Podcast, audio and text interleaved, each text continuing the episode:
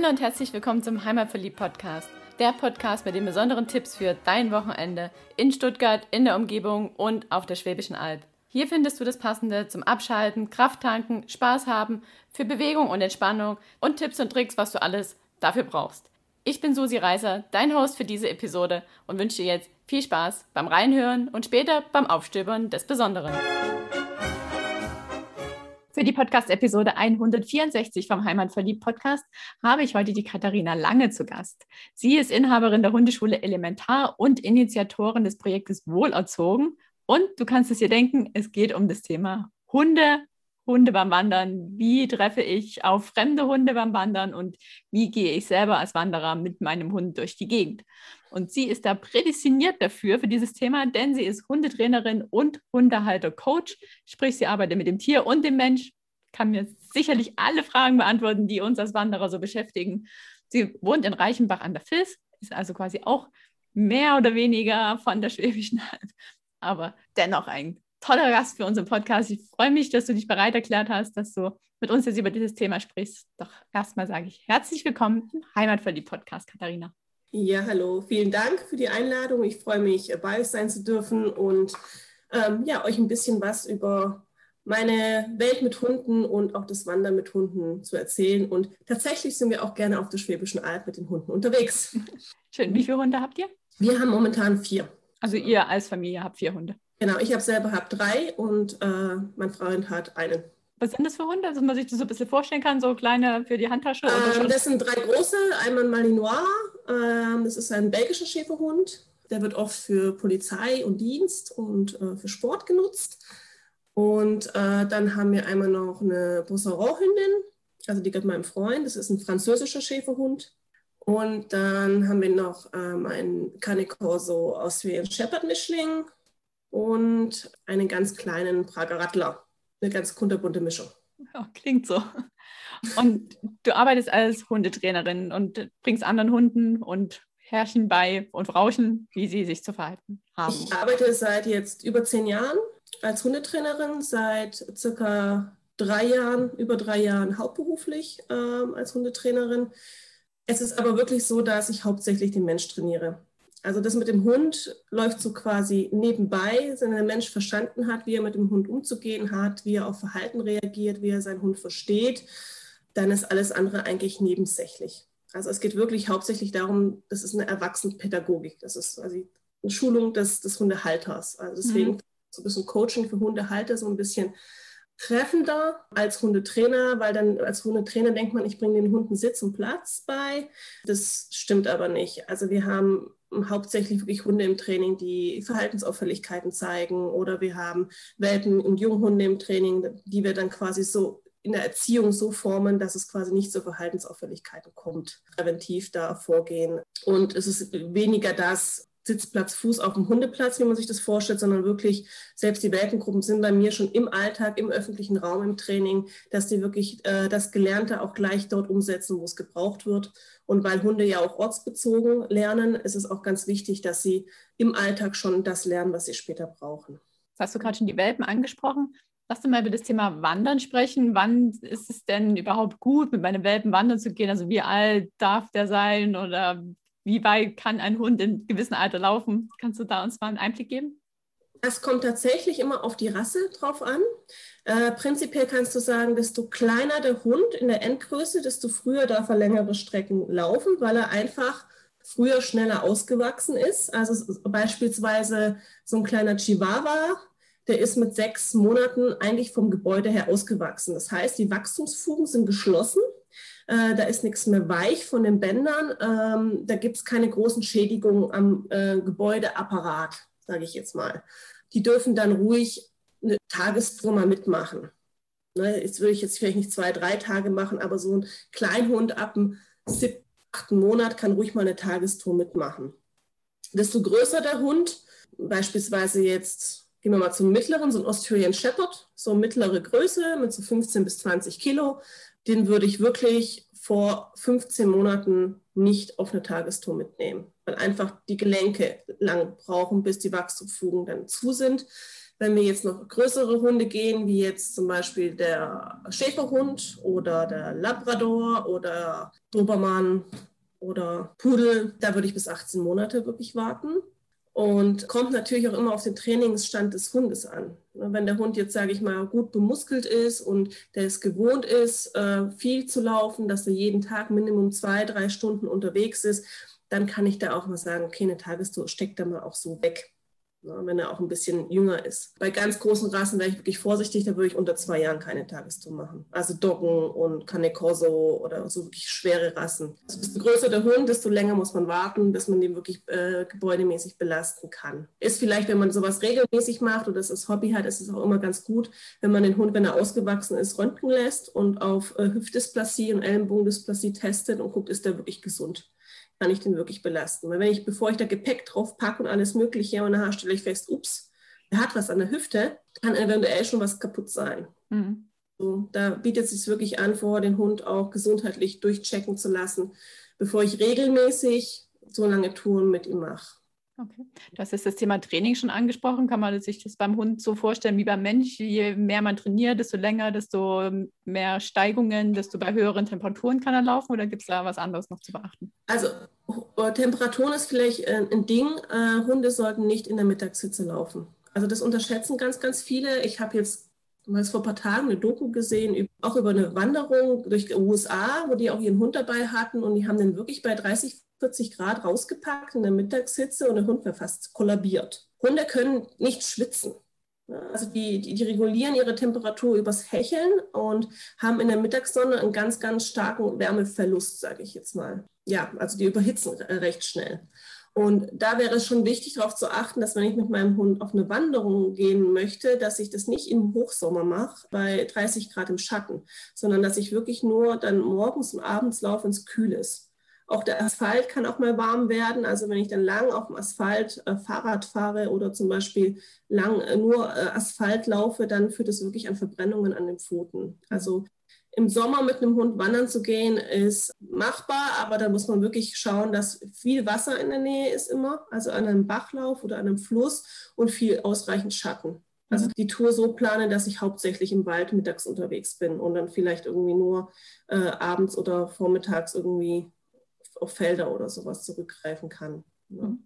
Wenn du jetzt sagst, viel Wasser, geht es dann darum, dass er das trinkt oder dass er da auch drin herumspringt? Beides. Okay. Beides. Er kann sich körper, körperlich abkühlen darin und natürlich ähm, habe ich immer was zum Trinken mit dabei. Ja, das ist dann einfach noch was anderes, wie wenn ich es in der Flasche mit, mittragen muss. Okay, also prinzipiell aber trotzdem immer für den Hund was zum Trinken mit dabei haben und einplanen. Ja, wenn ich den ganzen Tag unterwegs bin und eben nicht weiß, hey, da gibt es Gewässer oder sowas, klar, muss ich was mitnehmen. Das ist logisch, meiner Meinung nach, dass ich da auch. Ja, aber da gibt es ja inzwischen ganz tolle Kombi-Dinger, die Napf und äh, Wasserflasche in einen haben, ne, mhm. wo ich nicht beides separat mitschleppen muss. Okay. Wie ist das eigentlich mit Futter? Ich meine, für uns Menschen packt man ja auch ein Feschbar ein. Nimmt man da für den Hund auch was mit? Ich würde ein paar kleine Leckerchen, also so Futter, so würde ich schon mitnehmen, ähm, aber eher so, um zu gucken, dass er nicht unterzuckert. Ne? Einfach so, um Unterzuckerung vorzubeugen. Dann kommt es natürlich auch darauf an, wenn man den Hund morgens und abends füttert, kann man das auch so machen, dass man ihn, sage ich mal, abends einmal füttert und dann ihn quasi erst am Abend füttert. Sonst kann ich ja morgens nicht los. Ich sollte ja quasi bei einem großen Hund, wenn ich den gefüttert habe, eine Stunde noch warten, bis der laufen darf, wegen Gefahr für Magendrehung. Ja, und ich finde eh eine einmal am Tag eine Fütterung sinnvoller wie zweimal. Weil der Hund ist einfach von, von, vom ganzen Organismus her eher darauf ausgelegt, einmal am Tag richtig zu fressen, wie mehrmals am Tag ein bisschen.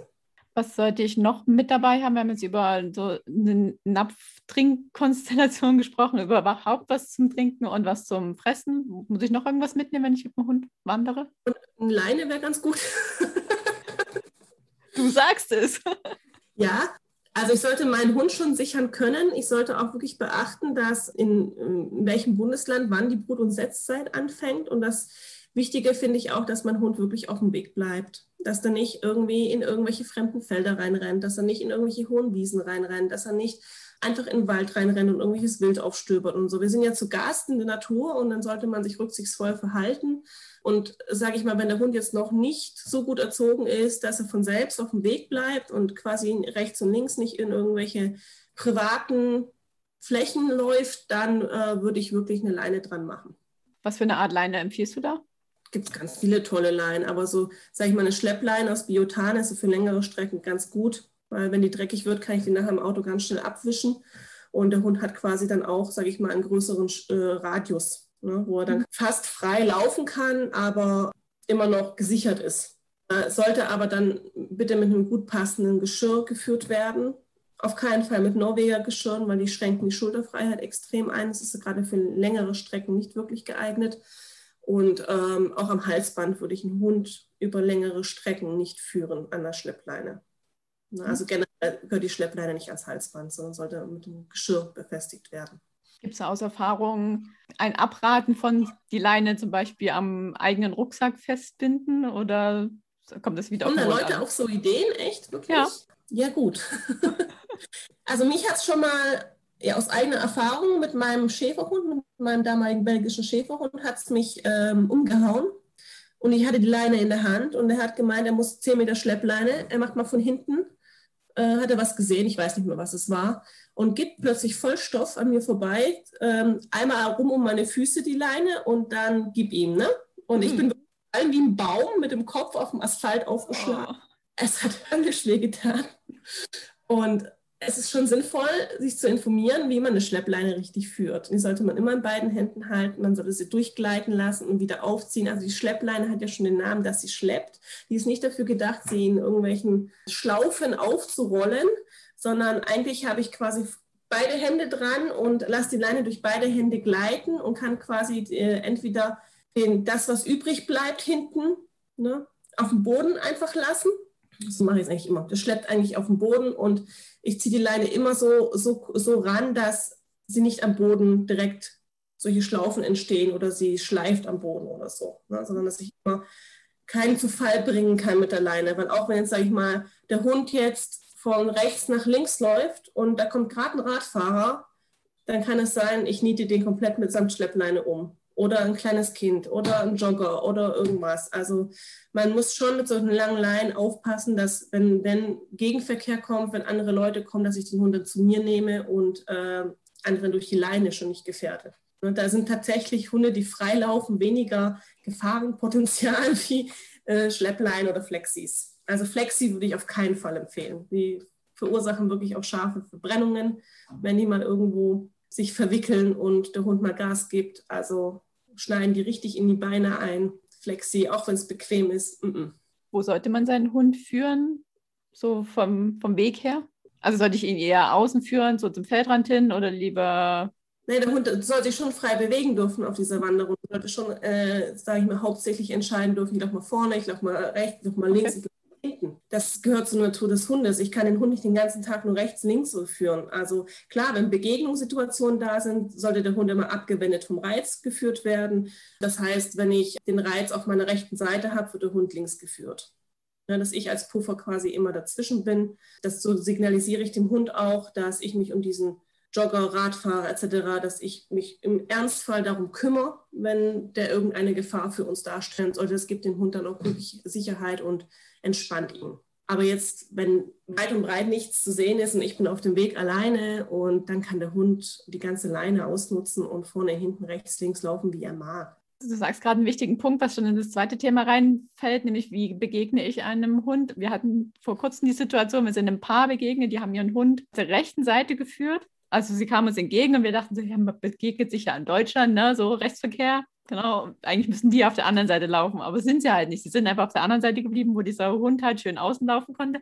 Und ich dachte, warum gehen die denn nicht rüber?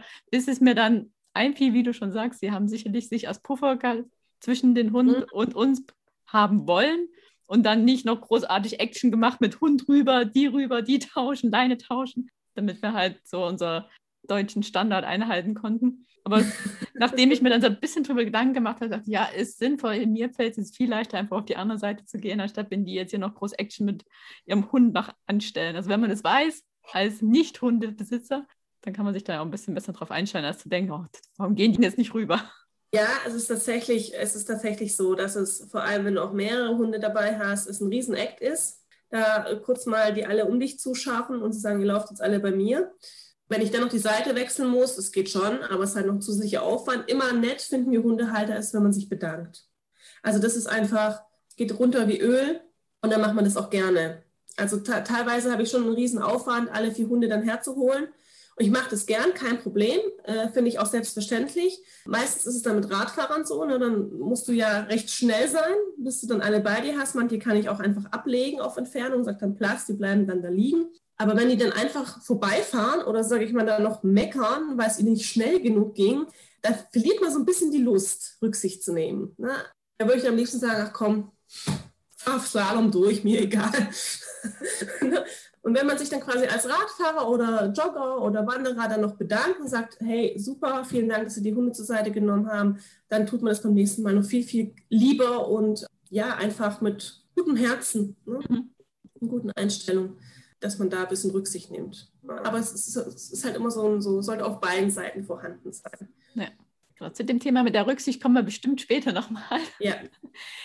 Jetzt habe ich noch eine Frage zum Thema Ausrüstung. Ich habe vor ein paar Wochen ein Interview geführt mit einer, die auch auf Langstreckenwanderung war und ihren Hund mit hatte und die hatte, sagen wir so, Packtaschen für einen Hund. Was kann ein Hund so an Gewicht tragen? Oder wie, wie ist es überhaupt für einen Hund, wenn er da so ein Geschirr umkriegt, wo auf einmal jetzt so zum Lastentier wird?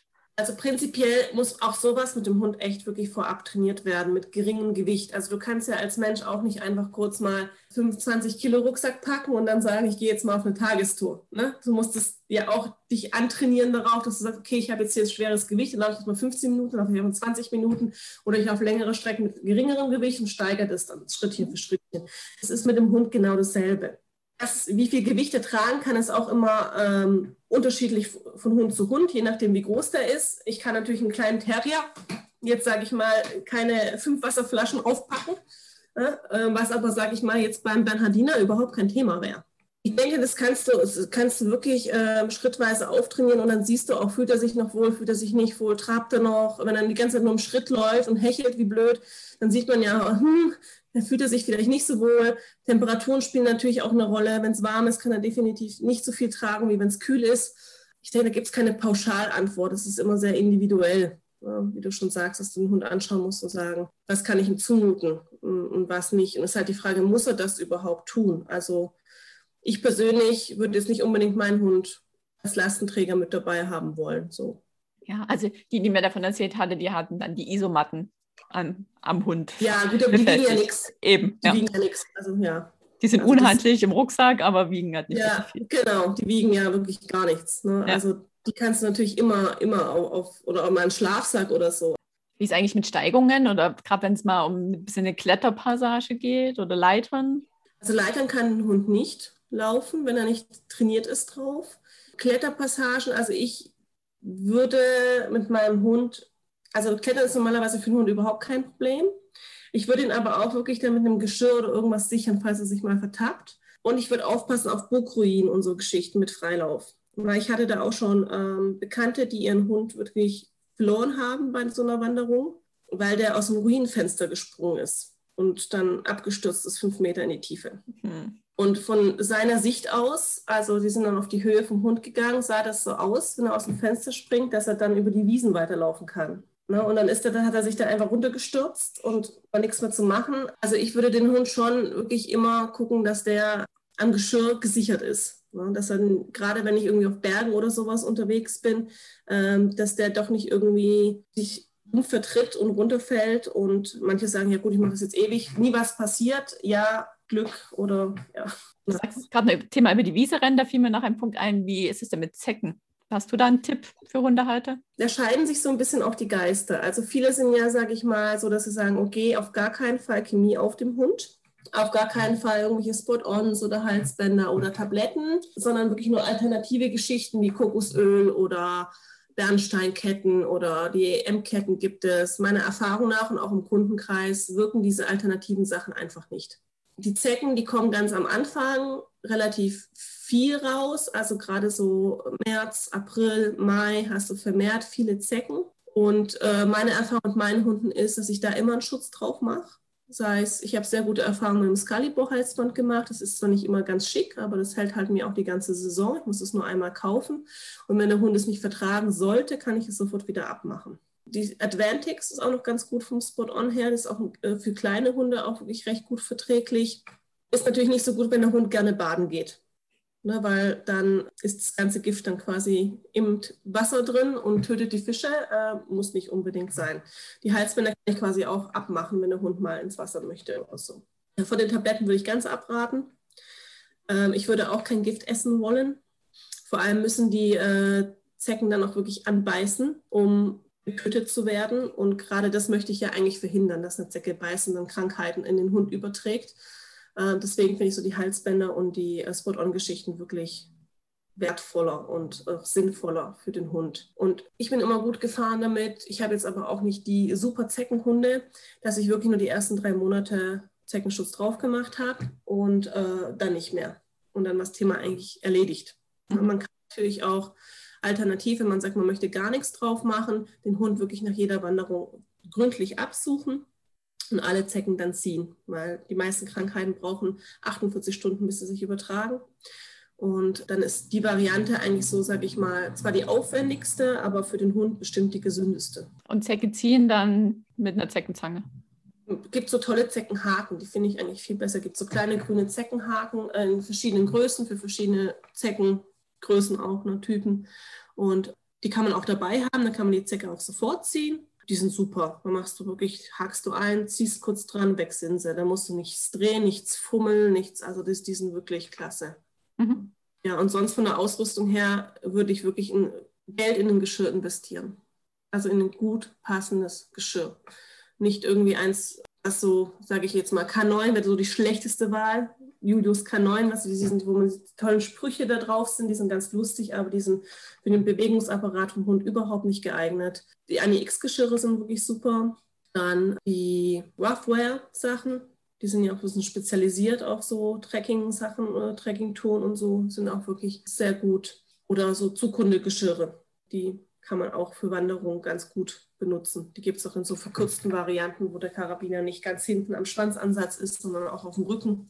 Von Uwe Randant gibt es zum Beispiel auch ein ganz tolles Geschirr, wandern. Und wenn man jetzt mehrere Tage unterwegs ist, muss man ja auch irgendwo übernachten. Sei denn, man läuft durch, aber das wollen die wenigsten. Wie ist also deine Erfahrung mit Übernachtung in Pensionen, auf Campingplätzen? Wie ist es mit dem Hund im Zelt, vorm Zelt? Kannst du uns da noch ein paar Tipps geben? Zelt kann ich dir leider keine Tipps geben, weil ich nicht so der Zeltentyp bin. Ich hatte ein Trauma in meiner Kindheit, was Zelten angeht und seitdem zelte ich nicht mehr. Ähm, wir hatten ein dickes Gewitter und äh, ich war klatschnass. das Zelt für mich echt gestorben. Pensionen kann man vorher immer anfragen, ob die Hunde nehmen, ob sie Hunde nicht nehmen. Generell ist ein kleiner Aufpreis fällig von äh, zwischen 5 und 20 Euro. Das kommt immer auf die Pension drauf an. So sind sie, wenn sie Hunde nehmen, eigentlich sehr hundefreundlich. Also du kriegst meistens auch einen Wassernapf irgendwie gestellt oder so, wenn du anfragst. Was ich nicht machen würde, was manche Hundehalter wirklich tun, ist den Hund ins Bett nehmen. Weil schlafen ja bestimmt auch Allergiker mal in diesem Bett. Und das kannst du danach reinigen, so viel du willst. Da bleibt vielleicht trotzdem mal irgendwas hängen. Und das führt dann dazu, dass Hunde irgendwann mal gar nicht mehr in irgendwelche Gasthöfe mitgenommen werden dürfen. Ne? Also den, den, Hund da auf die Couch lassen oder wie zu Hause den Hund mit ins Bett nehmen, das würde ich wirklich nicht machen. Da würde ich echt wirklich bitten, da auch Rücksicht zu nehmen und zu sagen, hey, wir sind hier nicht zu Hause. Der Hund muss nicht in irgendwelche, auf irgendwelche Polster oder in irgendwelche Betten rein. Der kann auch mal eine Nacht in seinem Körbchen schlafen oder auf einer Decke. Äh, das überlebt der. Und ich denke, wenn, wenn man, wenn jeder so wieder, da sind wir wieder bei der Rücksicht, dann haben wir hier so ein bisschen na, Rücksicht nimmt und nicht unbedingt ähm, sich aufführt wie Haikiri oder so da drin und den Hund auch, sage ich mal, nicht alleine lässt im Zimmer, weil natürlich, wenn der Hund jetzt alleine ist, wenn man zum Abendessen geht, zum Beispiel, das würde ich vorher anfragen, wirklich im Gasthof, darf der Hund mit in den Essbereich? Wenn manche sagen nein und dann würde ich den Hund dann wirklich ins Auto tun, während ich esse äh, nee, Auto habe hab ich den Auto dabei? Habe ich nicht dabei, ne? Eigentlich ja, nicht, nee. Habe ich nicht dabei. Ja, blöd.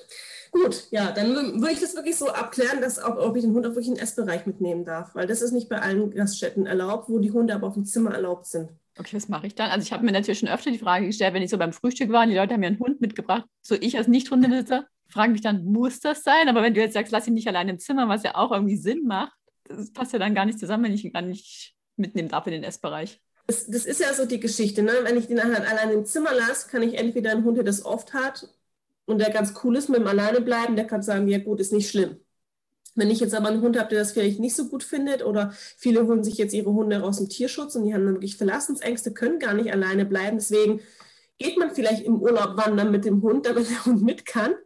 Und dann kann ich den Hund quasi nicht auf dem Zimmer lassen, weil er dann anfängt, die Tür zu, anzukratzen oder da rumzubellen wie ein Irrer oder Sachen kaputt zu machen. Dann muss ich den ja mit in den Essbereich nehmen können. Ne? Weil ich möchte ja nicht großartig dann noch eine Rechnung auf der Rechnung haben, die, die Schäden, die mein Hund verursacht hat. Hm.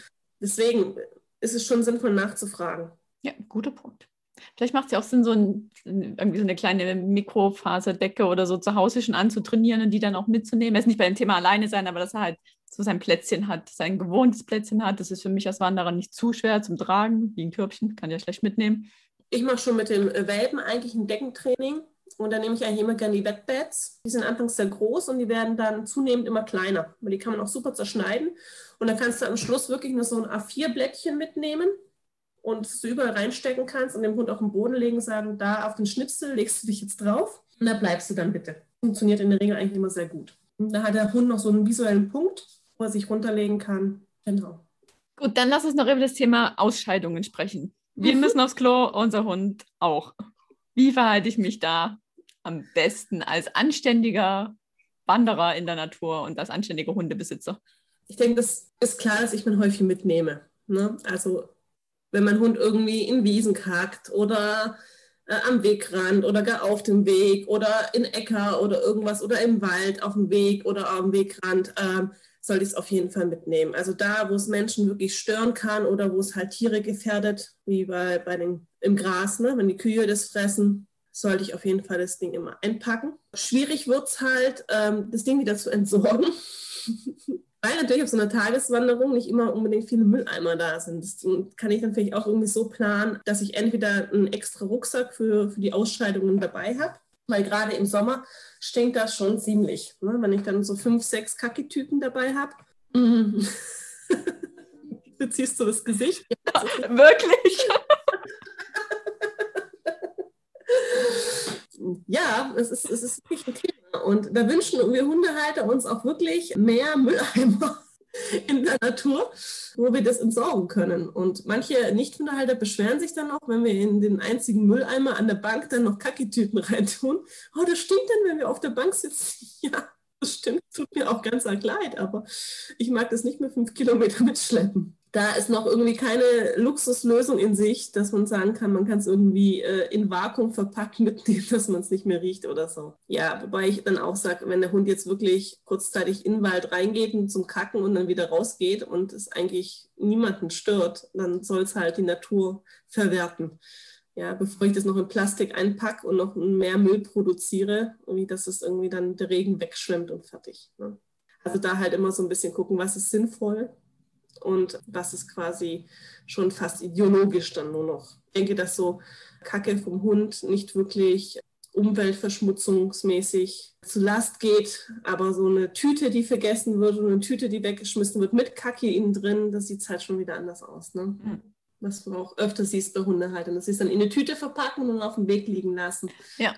Mhm. Da frage ich mich auch immer, wie sinnvoll ist das bitte? Ganz doof. Ja, manchmal, man denkt sich halt, ja, da komme ich wieder zurück und nehme es mit und dann, keine Ahnung, trifft jemanden und geht dann doch einen anderen Weg und dann liegt es halt da und verrottet nicht mal. Ne? Mhm. Also ja, verpackt für die Ewigkeit. Okay, schönes Thema. Aber ja, gehört auch dazu, klar. Ja, gehört dazu. Also Ko Kopf einschalten, wirklich bei der Entsorgung von Kot. Ne? Wo, wo mhm. stürzt wo packe ich es ein und wo lasse ich es einfach liegen und lasse die Natur ihren Lauf. Ne? Gut, Thema Wandern mit Hund denke, wir haben jetzt alles abgefespert, was ein Hundehalter wissen sollte, wenn er mit seinem Hund wandern geht, oder? Ja, so, so ziemlich. Er sollte ihn halt auch gut erziehen, meiner Meinung nach, aber das ist ein anderes Thema. Ja, also du meinst, wenn er dann ohne Leine läuft, dann sollte er halt auch hören, wenn man ihn ruft. ich finde es auch gut, wenn er mit Leine hört.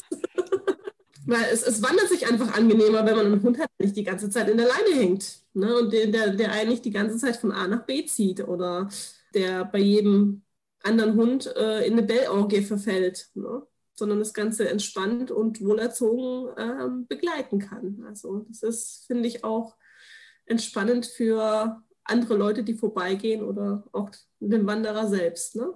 Was für eine grandiose Überleitung. Die Leute, die vorbeigehen. Wie verhalte ich mich jetzt, wenn ich als Wanderer auf einen Hund treffe, der von seinem Herrchen zwar an der Leine geführt wird, aber dennoch auf mich zugelaufen kommt? Dann würde ich wirklich den Halter bitten, den Hund zu sich zu holen. Also wirklich aktiv den Halter ansprechen, kurz stehen bleiben, den Halter ansprechen. Äh, Entschuldigung, ich habe Angst oder könnten Sie bitte Ihren Hund zu sich holen? Was nicht so gut ist, wenn man sagt, ähm, nehmen Sie bitte Ihren Hund kurz. Na, also so der, der Ton macht so einfach so die Musik. Weil wenn Sie sagen, nehmen Sie Ihren Hund kurz, dann werden Sie wahrscheinlich hören, der tut nichts. Und darum geht es ja gar nicht, ob der was tut oder nicht tut, sondern es geht einfach darum, dass man vorbeigehen möchte, was ja auch das, das gute Recht desjenigen ist, ohne irgendwie eine Hundenase irgendwo an sich zu haben. Man kann einen kleinen Bogen laufen, wenn man das möchte, also dass man quasi vom Weg ein bisschen runter geht, einen kleinen Bogen läuft, wäre auch möglich. Ja, oder am besten ist es eigentlich, man geht ohne groß den Hund zu beachten, einfach vorbei. Also das ist so für den Hund das ist so das Normalste der Welt. Da kommen einfach Leute vorbei, die gucken den Hund mich weder an, noch sprechen die mich an. Manche Leute meinen das total nett und fangen an, die Hunde anzusprechen. Das hat dann aber auch wirklich Hunde, die A, erschrecken sich, B, mögen keine fremden Menschen und kriegen dann Angst, fangen dann an zu bellen oder weichen aus. Manche schnappen dann sogar. Also ich hatte auch schon Spaziergänge, die meine Hunde einfach ungefragt angefasst haben. Haben sie zum Glück den richtigen erwischt, weil hätten sie den anderen erwischt, hätten sie wahrscheinlich damit rechnen müssen, dass die rumgeschnappt hätte. Und der Lila war das aber reichlich egal. Also die Hunde auf keinen Fall anfassen ohne zu fragen. Und am besten nicht stehen bleiben und den, äh, noch irgendwie, ach, das ist das süß oder sonstige Geschichten sagen. Ne? Das muss alles nicht sein. Wenn sie einfach wortlos einfach dran vorbeigehen, ist so das Entspannteste. Und wenn man wirklich selber Angst hat, die Leute wirklich darauf ansprechen, hey, könntet ihr ein bisschen, bisschen Rücksicht nehmen, ich habe Angst, könntet ihr euren Hund bitte kurz nehmen. Das wäre so das Optimale für beide Seiten, sage ich jetzt mal. Und genau. wenn der Hund jetzt nicht an der Leine ist? Würde ich tatsächlich genauso verfahren. Okay. Also wirklich ähm, auch wieder ansprechen, holen Sie bitte Ihren Hund zu sich oder einfach weiterlaufen. Und wenn das Herrchen jetzt nicht in Sicht oder Sprechweite ist? Oder ich merke, das Herrchen versucht, den Hund zu sich zu holen, aber es klappt auf der Tonspur nicht? Dann am besten einfach stehen bleiben und den Hund nicht weiter beachten. Also auch nicht groß angucken, ansprechen, irgendwas machen, sondern einfach entweder ganz locker stehen bleiben oder ganz locker weitergehen. Du musst dir das so vorstellen, der Hund, der lernt ja in Bildern und für den ist das Bild, Leute gehen einfach vorbei. Ne, das kennt das aus seinem Alltag, die Leute gehen vorbei, alles gut. Wenn sich jetzt der Passant anders verhält wie sonst, also er, er bleibt zum Beispiel äh, stehen, spricht den Hund an oder er bleibt stehen, guckt den Hund an oder er bleibt ängstlich stehen, geht zurück, dann ist dieses Bild, was der Hund normalerweise hat, ist dann verändert. Und das löst Alarmbereitschaft im Hund aus. Und dann passiert quasi eher das, was der Spaziergänger nicht möchte, dass der Fokus des Hundes plötzlich auf den Leuten liegt. Wenn er sich ganz normal verhält wie immer, als ob der Hund nicht da wäre und einfach vorbeiläuft, dann ist es für den Hund sein ganz normaler Alltag und sein ganz normales Bild, was er schon im Kopf hat und er schenkt ihm keine große Beachtung. Ist ja leicht gesagt, so einfach so zu tun, als wäre nichts dran vorbeizulaufen, aber ich habe das tatsächlich auch schon erfahren, dass ich dann vorbeigelaufen bin und gedacht habe, ah, ich, ich kenne mich auch anders. Also ich habe auch schon anders auf Hunde reagiert, aber passiert also, ist nichts, ja. Ja, aber wobei man wirklich sagen muss, dass die wenigsten Leute äh, Hunde, die wirklich was tun, von alleine lassen. Okay, vertrauen wir auch mal in die, in die Halter. weil, weil kein, kein Halter, also ich kenne keinen Halter, der möchte, dass sein Hund äh, andere Menschen beißt. Okay, also jetzt waren wir bei dem Thema, wir begegnen einem Hund auf dem Wanderweg, wir verhalten uns so natürlich wie möglich, so das, was der Hund gewöhnt ist, die einfach vorbei ignorieren ihn. Was ist jetzt, wenn ich ich habe es selber schon erlebt, ich muss, musste in Anführungsstrichen, also mein Wanderweg führte über ein Grundstück, das von Hunden bewacht wurde, und wirklich ja. bewacht. Also die Hunde kamen rausgerannt, standen auf dem Weg zu zweit nebeneinander, bellten mich an und ich wollte da durch. Stehen bleiben, den Hund nicht angucken, langsam atmen und warten, bis Hilfe kommt. Also bis der Besitzer reagiert. Oder wirklich, wenn ich würde dann tatsächlich umdrehen. Okay, also die Situation war tatsächlich so, ich stand auf einer Brücke, mein Weg führte geradeaus, da wo die Hunde standen, kein Besitzer weit und breit. Alternativen gab es nicht. Also außer Schwimmen. Schwierig dir irgendwas zu sagen, weil das kommt natürlich auch immer auf die Hunde drauf an. Also es, es hat eben keine ultimative Lösung, hey, geh einfach durch. Und nachher sagt jemand, hey, im Podcast habe ich gehört, die Hunde, ich soll einfach durchlaufen. Dann war es aber irgendwie ein Kangal und der hat mich dann gebissen. ähm, ist immer schwierig, da eine Pauschallösung zu geben. Also ich denke so, aufs Bauchgefühl hören mhm. ist, glaube ich, der beste Rat, den man da geben kann, weil da fährst du, glaube ich, immer richtig. Wenn dein Bauchgefühl dir sagt, hey, die blöffen nur, da ist nur viel heiße Luft. Ähm, man sieht auch bei unsicheren Hunden zum Beispiel, die gehen so in Bällen vor und zurück, vor und zurück, vor und zurück. Ne? Die Ohren wieder hinten, wieder nach vorne, wieder nach hinten, wieder nach vorne. Und die sind auch sehr unruhig. Äh, quasi, die bleiben nicht an der Stelle und der ganze Körper ist nicht nach vorne gerichtet, sondern die haben eher so körperlich so eine Rückwärtsbewegung mit drin. Da kannst du schon eher davon ausgehen, die sind sich nicht ganz sicher in dem, was sie tun. Da ist, sage ich mal, die Wahrscheinlichkeit, dass ich einen Bogen drum laufen kann, aber auf der Brücke natürlich nicht, aber normalerweise würde ich dann einen Bogen drum laufen, dann kommst du wahrscheinlich gut vorbei. Wenn du jetzt einen Hund hast, der ganz spannig ist, also ganz steif dasteht, die Ohren sind nach vorne gerichtet, der Blick fixiert dich richtig und da, ist noch dabei, in dem Bell ist noch so ein tiefes Knurren mit dabei. Nur stehen bleiben oder langsam nach hinten weggehen. Also da würde ich keinen Fuß mehr weiter nach vorne setzen, weil dieser Hund geht auch nach vorne der Hund, der packt dich dann auch. Musst du quasi so unterscheiden zwischen einer offensiven Aggression, das wäre so dieses nach vorne gerichtete, fixierende Blick, oder dieser defensiven Aggression, also Verteidigung. Die wollen dann wirklich nur ihr Grundstück verteidigen und wenn du quasi so langsam außen rum gehst und sagst, hey, ich will eigentlich nur gehen, hm. dann kommst du da noch gut rum. Manche sagen ja, sie haben dafür dann auch Wanderstöcke griffbereit. Wie stehst du dazu? Ja, wenn ein Hund mich anfällt, dann würde der von mir auch was gegen die Rippen kriegen, ja, definitiv. Also zur Verteidigung, ja. Pfefferspray ist auch nur eine gute Geschichte. Mhm. Nehmen kann. Was auch noch helfen soll, habe ich gehört aus meinem Projekt Wohlerzogenkreisen, Odol Mundspray. Die Hunde anscheinend auch mega eklig. Wohin sprühe ich das dann? In Richtung des Hundes. Also Richtung, Richtung Maul, Richtung Gesicht. Okay. Oder es gibt ja auch, das weiß ich, weiß ich vom Wandershop, so, so, so eine Pfeife, die du nehmen kannst, was so, die so ganz hoch und schrill ist. Mhm. Da kannst du quasi auch noch reinpfeifen. Das ist dann so ein Geräusch, was die Hunde dann gar nicht mögen. Und dann würden die flüchten. Das ist halt so, sag ich mal, eine harte Maßnahme. Ja, ich lege auch gerade, also bei dieser Situation, die ich gerade beschrieben habe, das war ja tatsächlich das Grundstück der Hunde, wo halt die Besitzer ja. netterweise geduldet haben, dass der Wanderweg da drüber geht. Also ich finde, da gehört, also gehört sich zum einen natürlich nicht, dass die Hunde da frei rumlaufen und die Wanderer verschrecken, aber auf der anderen Seite wird sich da auch nicht zu solchen Maßnahmen greifen. Richtig, genau.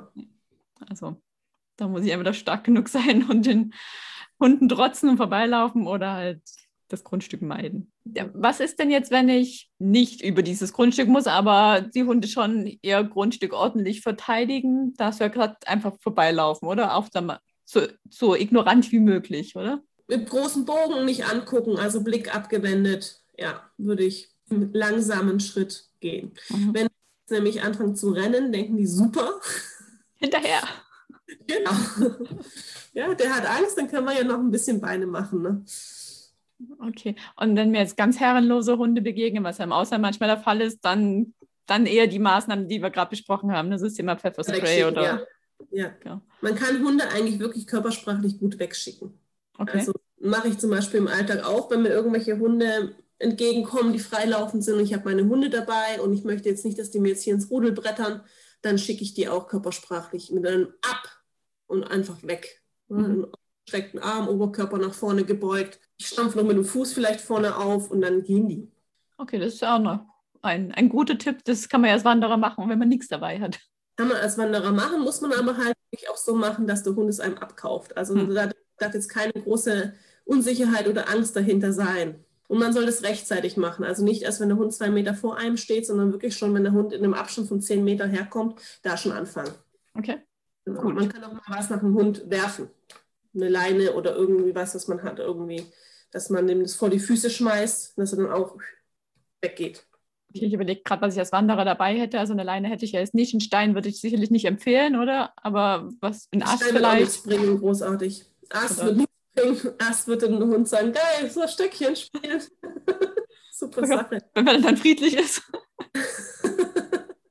ja, was man auch machen kann, wenn du sagst, du willst es friedlich lösen, eine Hand äh, Hundefutter dabei zu haben oder einfach so Trockenfutter oder Leckerchen dabei zu haben und die einfach von einem wegschmeißen. Und der Hund ist damit Fressen beschäftigt und du kannst weitergehen. Und, du für, und der Hund verknüpft dann Wanderer noch positiv. das ist doch mal ein guter Tipp. Und ja. Freut sich vielleicht das nächste Mal, welche kommen. Ne? Wenn, man, wenn das jeder dann macht und gerade so bei deinem Grundstück, ne, schmeißt eine Handvoll Futter dann hin und dann denkt sich, wow, super, die bringen mal Futter mit, kannst du schön gegenkonditionieren. Je nachdem, wie, wie die genetische Veranlagung des Hundes ist, wie territorial er veranlagt ist, könnte das sogar dann langfristig funktionieren. Mhm. Ja, aber das ist so ein guter Tipp, gerade wenn ich so einen Wanderweg gehe, wo ich genau weiß, ich muss da an so Hunden vorbei, wenn ich da einfach was ja. dabei habe. Da schleppe ich ja. mich nicht tot dran, aber es wird sicherlich helfen. Ja, also gerade zu Frohlig ist bei den Hunden immer sehr beliebt. Es riecht, riecht viel nach Zucker und Konservierungsstoffen, finden mhm. alle so. Ist nicht für Allergiker geeignet, aber ich glaube, es ist den Wanderern jetzt in dem Moment egal. Das stimmt leider, ja. Ja, ansonsten kann man auch zum Beispiel äh, Rinderlunge oder sowas hinschmeißen. Okay, die habe ich jetzt beim Wandern eher nicht dabei. Nee, aber anstatt zu nehmen, kannst du auch so kleine Stücke getrocknete Rinderlunge mitnehmen. Okay. Riecht ein bisschen intensiver und ist gut verträglich. okay, gut. Gut, jetzt haben wir jetzt über das Thema Wandern gesprochen. Jetzt noch eine Frage, die der Frank hier mir mitgegeben hat, gerade das Thema, wenn er als Radfahrer auf ein, sagen wir mal, auf ein Frauchen oder auf zwei, die mit zwei Hunden unterwegs sind, die stehen da so auf dem Weg rum, unterhalten sich, die Hunde springen irgendwo rum, er fährt auf diese Gruppe Menschen mit Hunden zu. Ja. Oder da laufen zwei vor ihm, haben ihren Hund irg irgendwo. Ja. Was rätst du dem Radfahrer, wie er sich bitte, da verhalten soll? Bitte, bitte auf sich aufmerksam machen. Rufen oder klingeln und zwar nicht erst einen Meter oder zwei hinter uns, sondern wirklich schon lang vor, zehn Meter vorher oder so. Ne? Äh, dass wir wirklich die Zeit haben, die Hunde abzurufen und die Hunde zu uns zu nehmen und den Weg frei zu machen. Weil gerade die Radfahrer, gerade jetzt mit den E-Bikes, die sind so schnell teilweise, da reicht dir die Zeit gar nicht. Also die Hunde irgendwie zur Seite zu nehmen. Ne? Und natürlich möchte ich dann auch nicht immer die ganze Zeit nur mit dem Hund bei Fuß laufen. Das ist ja auch irgendwie nicht Sinn der Sache. Ja, also ich freue mich immer total, wenn Leute klingeln auf sich aufmerksam machen. Ich tue die Hunde dann gerne zur Seite. Und wenn der Radfahrer sich dann noch bedankt dafür, dass ich die Hunde zur Seite, dann ist mein Tag schön. Okay, also warum er nicht unbedingt klingelt, ist, weil er Angst hat zu erschrecken. Also gerade die Hunde zu erschrecken. Das ist aber nicht der Fall, oder? Nee, also Hund ist kein Fluchttier wie ein Pferd. Der wird jetzt von Geräuschen nicht so erschrecken. Also definitiv nicht. Also okay. bei Pferden trifft es echt zu, wenn man klingelt, dass das Pferd mal erschrecken kann. Das sollte man eher rufen oder so. Aber beim Hund trifft es überhaupt nicht zu. Okay. Also lieber klingeln, anstatt so irgendwie zu versuchen, dann Ausweichmanöver zu machen. Die Hunde erschrecken dann eher, wenn, der, wenn derjenige dann wirklich direkt hinter ihnen ist und steht plötzlich da. Also da ist, ist ein Hund dann eher schreckhaft wie auf Geräusche, ne? wenn plötzlich ein Radfahrer von hinten kommt. Und es hat dann auch bestimmt Hunde, die sagen, ey, du fährst jetzt nicht weiter. Und dann aber wieder, dann ist es meistens dann wieder der böse Hund. Also auch wirklich rechtzeitig ankündigen, dass man kommt. Das Tempo ein bisschen verlangsamen, bitte auch, dass man nicht unbedingt mit 30 km/h da durchbrettern muss, äh, weil selbst der besterzogenste Hund ist einfach noch ein Hund und man kann nicht immer zu 100% ausschließen, dass er nicht doch mal kurz einen äh, Seitenschritt macht und kurz vom Rad landet. Und wenn derjenige dann 30, 40 km/h drauf hat, dann wird das blöd für beide Parteien. Ne? Jo. Also bemerkbar machen und das zeitig genug. Genau. Okay. Ich würde gerne das Interview abschließen mit deinen drei Eckpfeilern, weil ich denke, die runden das am besten ab, was wir jetzt alles besprochen haben zum Thema Miteinander, Wanderer, Radfahrer, Hundehalter, Hunde. Ja, äh, Rücksichtsverantwortung und Akzeptanz. Das sind so die drei Eckpfeiler vom Projekt Wohlerzogen. Und ich denke, wenn jeder so seine Verantwortung für sich und seinen Hund trägt und Rücksicht auf andere nimmt und andere Rücksicht auf die Hundehalter auch nehmen, dann erhöht das die Akzeptanz von Hundehaltern wie auch Hunden in der Gesellschaft. Und beide haben quasi dann auch eine schöne Freizeitgestaltung. Also beide Parteien, nicht Hundehalter und Hundehalter. Schöne Worte zum Schluss, Katharina. Ich danke dir für das Interview. Ich wünsche dir viel Erfolg mit deinem Coaching, deinem Hundetraining und dass es zukünftig ein besseres Miteinander zwischen Wanderern und Hundehaltern und Hunde gibt. Dankeschön, das wünsche ich mir auch. Tschüss. Ciao.